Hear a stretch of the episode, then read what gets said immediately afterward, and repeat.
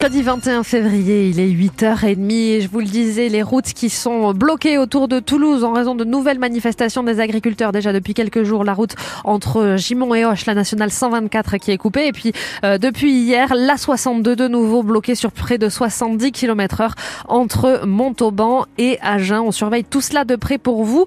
Mais si vous, vous constatez d'autres blocages, n'hésitez pas à nous appeler au 05 34 43 31 31. On y revient dans un instant aussi dans les informations. La météo de ce mercredi, c'est du gris euh, que nous annonce Météo France, mais j'ai l'impression que c'est un petit peu clair par la fenêtre. Il y a peut-être, peut-être, on espère des mini éclaircies qu'on va pouvoir euh, voir euh, dans le ciel. Peut-être vous avez des petits bouts de ciel bleu aussi près de chez vous. En tout cas, même s'il fait un petit peu plus frais ce matin que les prochains jours, l'après-midi c'est un peu pareil que les jours derniers. C'est un peu pareil cet après-midi. C'est 14 à 17 degrés attendus sur l'agglomération toulousaine et c'est un temps sec prévu pour ce mercredi. Les informations, c'est avec vous, Sandrine Morin. Bonjour. Bonjour Laure, bonjour tout le monde. Et donc voilà, les agriculteurs remettent ça à Toulouse. Je vous le disais, plusieurs actes coupés dans la région ce matin. Oui, 70 km entre Montauban et Agen, impraticables sur l'A62 dans le Tarn-et-Garonne, la nationale 124 dans le Gers, coupée à hauteur de Gimont, mais aussi d'Oche. Les agriculteurs remettent la pression alors que le Premier ministre, Gabriel Attal, doit faire des annonces dans une demi-heure, début de la conférence de presse. Et ce matin, vous avez été nombreux à nous appeler sur euh, ce sujet agricole. Il y a ceux qui soutiennent les agriculteurs mais aussi ceux qui ne comprennent plus les exploitants. C'était le cas de Monique, qui habite à Mons, à l'est de Toulouse. Elle a appelé ce matin le standard de France Bleu Occitanie. Je vois leur train de vie, je vois le prix des tracteurs dont ils se servent, je vois qu'ils ont un tracteur par outil. Ils ne font plus comme mes parents. Mon père avait un tracteur qu'il l'attelait à son outil. Je vois les villas qu'ils construisent, je vois plein de choses qui me révoltent un peu quand, quand j'entends dire qu'ils n'arrivent pas à vivre. Alain Hiche, président de la Chambre d'agriculture du Tarn-et-Garonne et éleveur de canards à Paroiso, lui a répondu pas question de dire que les céréaliers sont des privilégiés. Non, je ne peux pas dire que les, les, céréaliers n'aient pas de problème financier, surtout en Occitanie. Quand on regarde les revenus, euh, on, a les plus bas revenus agricoles de France. Est-ce que ça concerne les céréaliers? Mais bien sûr, il y a quand même une grosse différence de revenus entre céréaliers et éleveurs bovins. Non, mais je vais vous dire pourquoi. Il n'y a hmm. pas trop de différence. Parce que dans notre sud-ouest, les rendements euh, en, agriculture sont de l'ordre de 55 quintaux, quand ils peuvent être de plus de 100 quintaux dans d'autres régions de France. Donc vous comprenez bien que quelqu'un qui produit 50 euh, quintaux de blé n'a pas le même revenu que quelqu'un qui en produit 100. Et sur les blocages, euh, vous retrouverez le détail des routes barrées autour de Toulouse sur francebleu.fr. Et vous le savez, hein, on fera aussi un point toutes les demi-heures. Un rocher de 25 tonnes qui menace de s'effondrer, ça se passe sur la départementale 920 dans les Hautes-Pyrénées. C'est surtout la route de la station de ski Cotteret et ça se complique l'accès à la station qui sera impossible au moins pendant 24 heures jeudi et vendredi. Une vraie difficulté en pleines vacances d'hiver.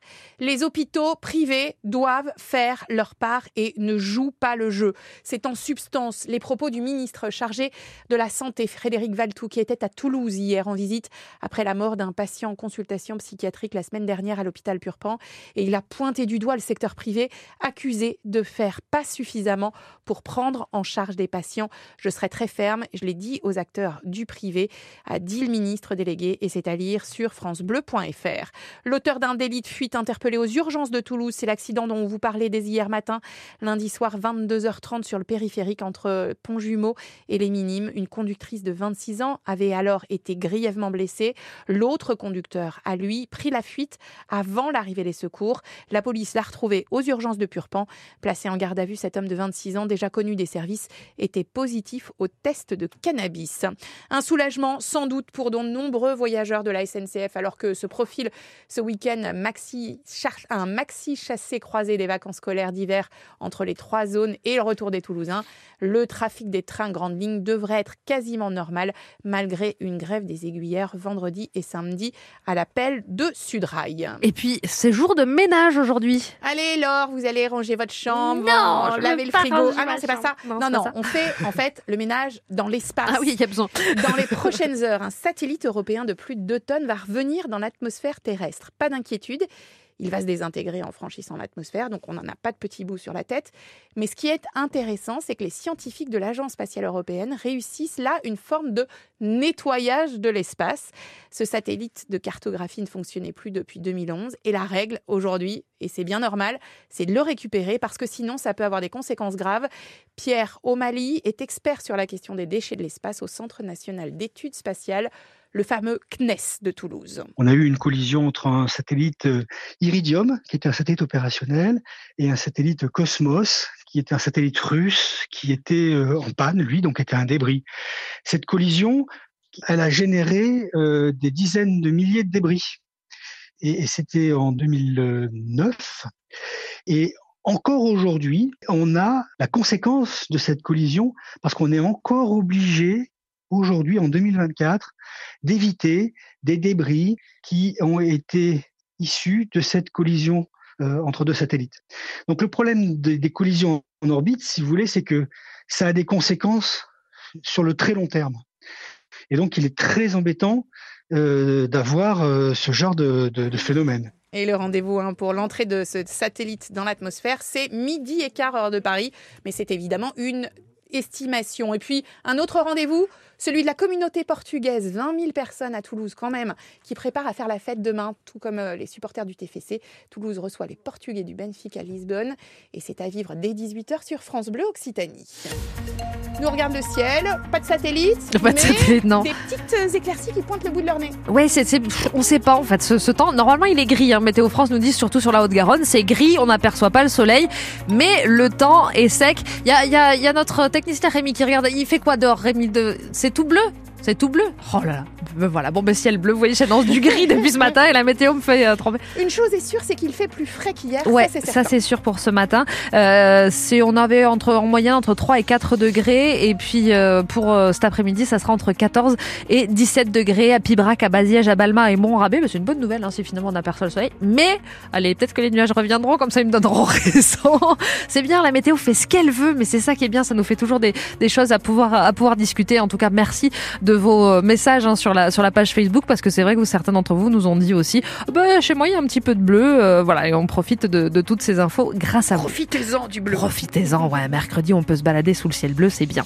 Comment ça se passe sur la route? Ben, ça se passe bien parce qu'il y a moins de monde vu que c'est les vacances. Attention et il vient d'avoir un accident euh, au niveau de la sortie de Sesquière. On est à l'ouest de Toulouse sur le périphérique intérieur quand vous venez des ponts jumeaux et que vous remontez à destination de l'A62 donc dans le secteur de Sesquière il y a un accident qui crée des ralentissements euh, ce matin.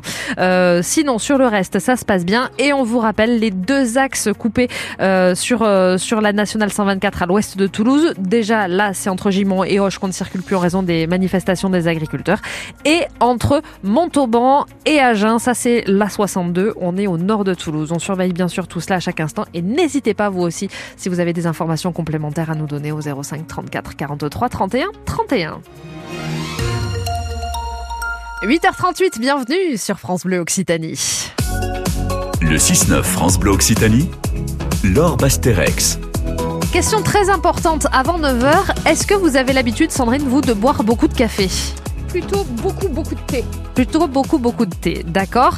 Euh, Est-ce que vous avez, je ne sais, ben, alors on va parler du café en fait avec ah, le doc Kirsek. Mais il m'arrive avec les collègues, tout ça, de boire un, deux, trois cafés. Et voilà, très bien. Donc c'est justement, est-ce qu'il faut reprendre du café, est-ce qu'il faut en consommer beaucoup? Il y a beaucoup d'avis sur le sujet et le doc va éclaircir un petit peu euh, tout cela pour nous. Consultation avec le doc Kirzek avant 9h et puis notre invité qui fait du bien euh, dans les prochaines minutes nous invite au musée Ingres Bourdel destination Montauban. Il y a de très beaux ateliers qui sont organisé pour, euh, pour les enfants et on va vous faire découvrir tout cela. Et puis à 9h, à votre service, l'émission où vous avez la parole entre 9h et 10h avec vous, Pascal Westbrook. Bonjour. Ah bah oui, parce que l'animatrice de d'habitude, il paraît qu'elle se réveille trop tôt, et elle ne peut pas le faire. Je, ne sais pas, je sais pas ce qu'elle fait, mais bon. Bonjour là. Bonjour. Euh, de, de, quoi on va parler avec vous ce matin? Eh ben, on va parler cybersécurité, figurez-vous, et même de cyber cybercriminalité. Hein. Vous avez vu, vous, vous pensiez euh, que le temps des cow-boys, c'était le truc le plus dangereux? Pas Ouais, du tout. pas la du cybersécurité, c'est pire. Les arnaques sur Internet, on le vend en poupe. Et notamment, il y a un truc qui est à la mode en ce moment, c'est le phishing. Alors, D'ac- le phishing, je crois que c'est le phishing. Non, il y avait le phishing, ouais. le- ah, parce que le phishing, c'est, euh, ça utilise le- l'acronyme phishing, qui était déjà un mot composé. Enfin, bref, Ouais, c'est phishing maintenant. Alors écoutez bien, vous allez recevoir un appel téléphonique qui semble provenir de votre banque. Et ça a l'air très sérieux parce que la personne au bout du fil, elle a l'air d'être tout à fait euh, normale et en plus, elle a des informations sur votre carte bancaire. Elle peut même vous réciter votre numéro. Ouais. De fait, vous êtes en confiance. Oui, oui. Du coup, elle vous dit, il y a eu une opération illégale sur votre carte. Alors, vous allez faire ce qu'on vous dit.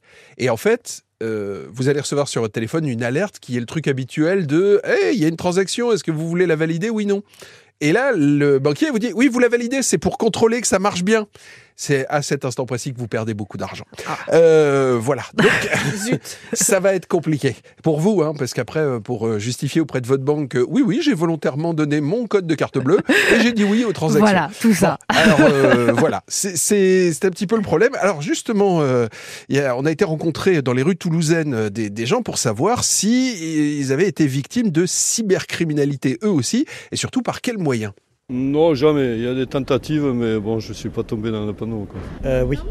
Euh, un conseiller de ma banque en ligne m'a téléphoné et euh, s'est fait passer pour, pour ma banque. Mais j'ai reconnu tout de suite parce qu'il me demandait de faire des opérations euh, que normalement on ne me demande pas. Euh, mais ce qui m'a surpris en premier lieu,